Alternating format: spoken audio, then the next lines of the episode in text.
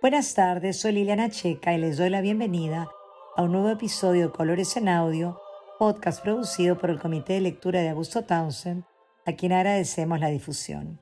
En las dos sesiones anteriores, Luis Villacorta nos habló de Gian Lorenzo Bernini, apodado en su tiempo el arquitecto de Dios. Analizó su faceta de escultor y también de arquitecto favorito de la corte papal.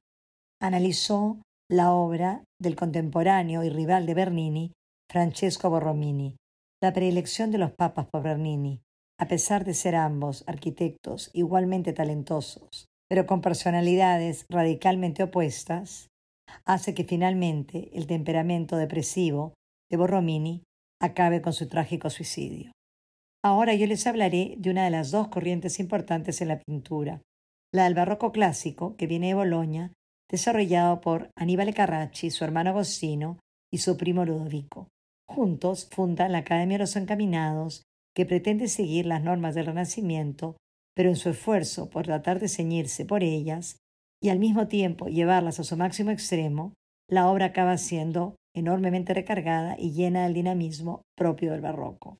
Es la primera academia que basa sus premisas en la idea que el arte se puede aprender a través del estudio de las tradiciones clásicas y renacentistas sin dejar de lado el momento histórico que se vive.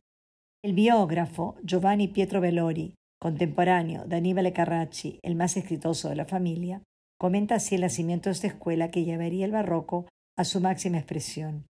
Cito, cuando la pintura fue llevando el dibujo a su fin, complació a Dios que en la ciudad de Boloña, la madre de las ciencias y los estudios, una mente muy noble se forjara y a través suyo el arte, decadente y extinto, se renovara. Carracci es convocado a Roma en 1595 para pintar lo que sería su obra maestra en el Palazzo Farnese, donde decora la Galería Farnese entre 1597 y 1601, una habitación que mide 20 metros de largo por 7 pies de ancho y 10 metros de alto, con los amores de los dioses clásicos. Las escenas de Carracci están divididas por marcos ilusorios de arquitectura fingida, a imitación de Miguel Ángel. La escena central representa el triunfo de Baco y Ariadna, admitida en el Olimpo triunfante al lado del dios del vino que la ha convertido en su esposa. Hay otras escenas de una exageración propia del período, como la de Polifemo, el gigante, con un ojo en la frente, a punto de tirarle una piedra a Asis, amante de la ninfa Galatea, de quien él está enamorado, o la de Perseo llegando sobre Pegaso a rescatar a Andrómeda, que ha sido castigada por los dioses. Las otras escenas, Afrodita y Pan, entre muchas más, son igualmente grandiosas y no hacen más que comprobar la destreza técnica, habilidad y talento de Aníbal Carracci. La estadía de Carracci en Roma es relativamente corta. Sufre una depresión aguda y en 1605 queda incapacitado y abandona su estudio. Muere en 1609 sin haber cumplido 50 años. Carracci tendría muchos discípulos que también emigrarían una temporada a Roma y consolidarían su fama ahí.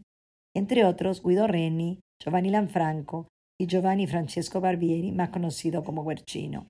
Su existencia sería breve, pero la trascendencia de su obra fundamental para el desarrollo del barroco clásico.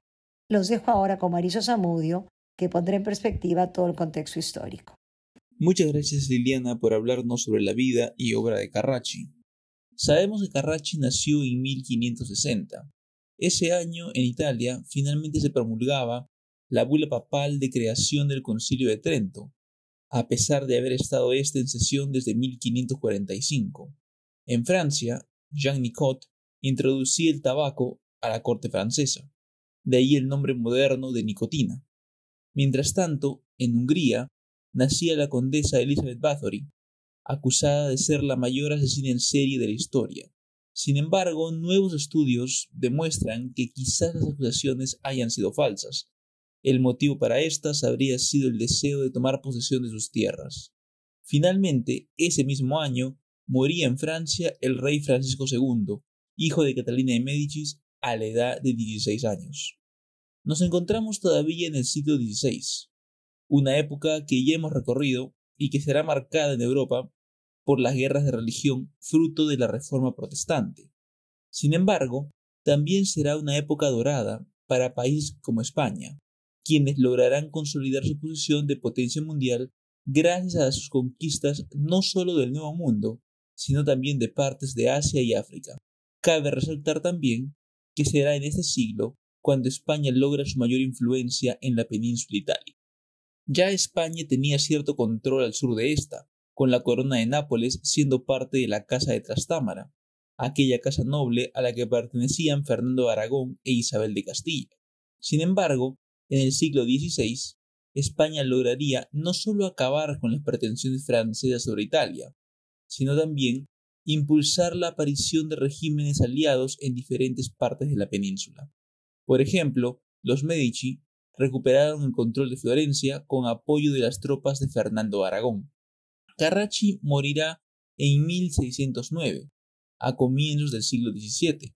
Este nuevo ciclo será uno de cambios, quizá el más marcado, el inicio del declive del Imperio español.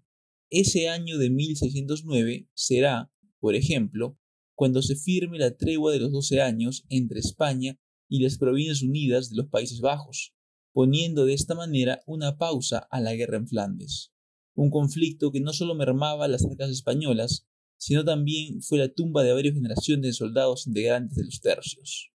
También en ese año, Felipe III expulsará a los moriscos de la península ibérica.